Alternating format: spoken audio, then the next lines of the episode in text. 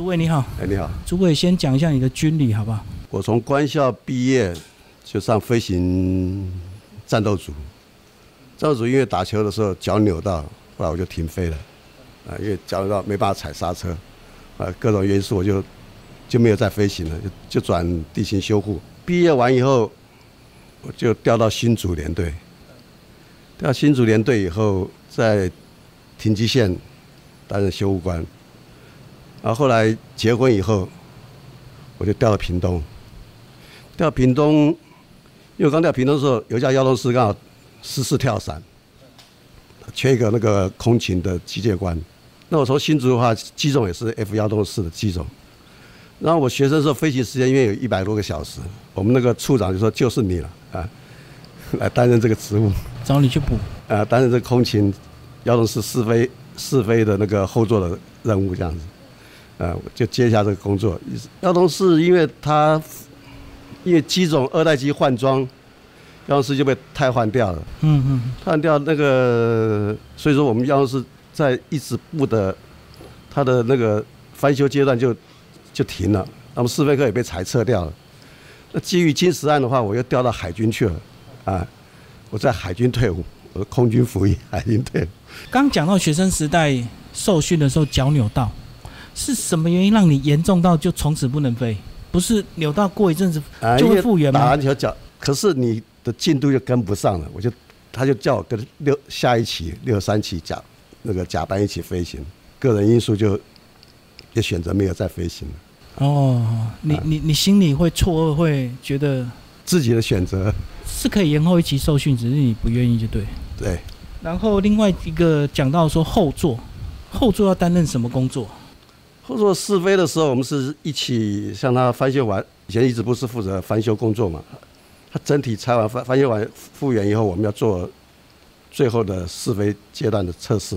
呃，测试的话，我们就是试飞官呃双座，我们我们负责后后面的所有的仪表的监监测、监看以及系统的检查这样子，然后辅助试飞官啊、飞试飞的一些作业程序。所以后座比较像是技术员，是不是？我们是算是修修护类的评检评后座评检人员，所以坐在后座还是有很多事情，对很多仪表要监控，就对。对，双座要同时监控它同步的情况。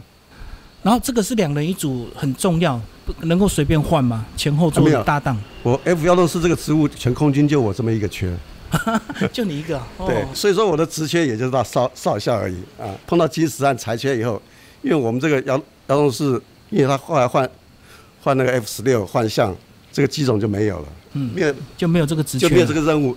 然后新的机种也不再进场，我们那时候叫二代机，二代机它进场也不再做翻修的，没有做进场翻修这个这个行为，就没有试飞员。就没有就没有了。进场试飞这个工作了。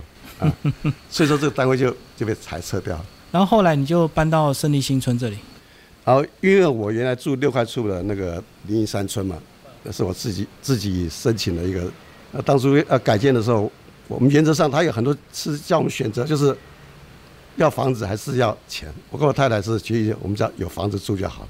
然后就分配这里就对了。对哦，所以你本来是住六块村那里，对，六块处的凌云山村，那边到最后他的住户总共发展到多少的户数？他不是地非常大吗？对后来一他直在盖搬来这。边只有一百六十多户，哦，一百六十多户。他选择选择搬到我们这个胜利新城这这这两区改建之后，就一百六十多户。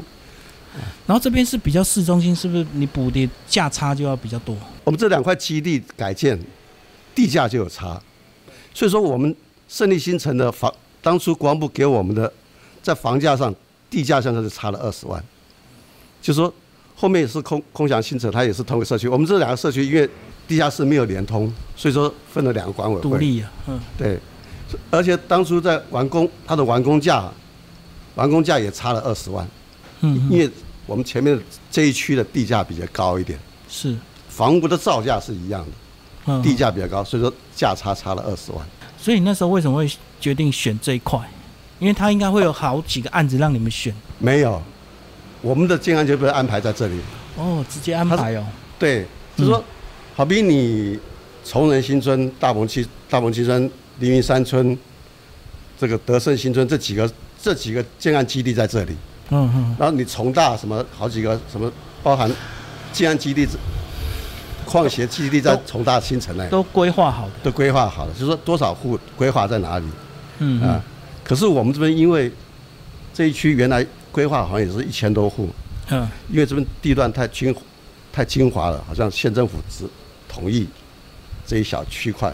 所以说当初我们在在让你选择是选好几次，有的人有的人本来都是要房子的，后来变成都拿了拿了钱离开，就是后来住就只剩这三百二十户这两区。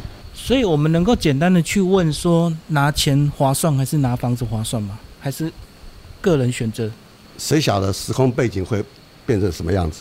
嗯当初重大那个房价一直在跌，就是十年将近，在选择上的十年前，就是重大新城那个房国他们的卷改盖完以后，房价是跌的，一直在跌。嗯那有人就选择，就说认为这个房价是会跌的，就认为卷改完的房价是会跌的。当在当初的时空环境下，很多人认为卷改的房子房价是会跌的，所以他要拿钱。对他选择拿钱。时间证明以后，对错各在每个人心里面。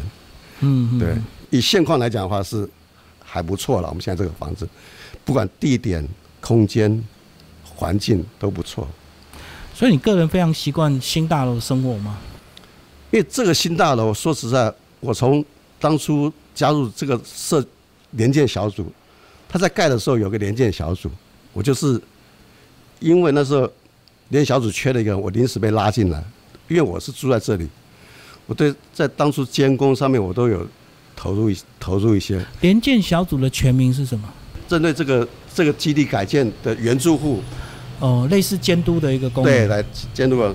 人家说可能也是橡皮章了，哦哦哦，可是当初我不同意这个说法。嗯，我当初我说我要来看，我来看工地，他都不准我进来。我说联建小组，我说我不管，我就是要进来。哦，本来是请你稍微来做个样子，结果你是真的很认真在监督。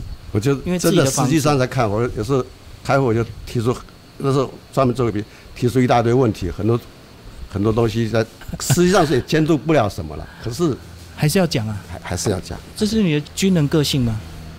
也不是有些东西既然做了，你就要你就要不是只是个橡皮章，听他们怎么说这样子。所以是这样子，很自然，这个管委会成立，我就第一任的主委，嗯 大家认为理所当然就要找你出来。可能这社区我们六十几岁算年轻的了。哦因为一般都是七八十岁，那个时候八十岁，所以说社区这个这个老化，我我像我都快六十六十岁，快六十五岁，在社区算在他们来讲算年轻了，你还年轻。第一代的管委会最混乱呢、你们会吗？就是刚成立，很多杂乱无章嘛，很多规矩还没定嘛。我我都那都是我一手亲自连个两三天把他赶出来的那个规约，我接了之后当场瘦了五公斤。你是去参考别的对管委会的规章吗？，因为九月一号管委会成立，九月十六号要交屋，嗯，中间还有公社点交，还有还有很多的相关的作业要做。主委在这边住了七年，讲一下这七年整个社区的一个改变，好不好？基本上这七年改变不多了。嗯，原住户多吗？还是转手？后来一直有人转手。呃目前转手的不多，因为大部分都是原住户，还有他后来是光部释放给现现役军人来来购买，有些现在住的也是现役军人，那这样应该大家水平都差不多吧？现在全部都已经卖，等于是没已经没有空屋了，全部都卖出去了。那我在干主委这边，尽量是以社区的和谐为为重点，尽量减少一些争议，因为大家每天低头不见抬头见的，啊，总总要见到面，可是大楼就是有楼上楼下的一些问题啊，那会不会常常有些东西反映到你这边？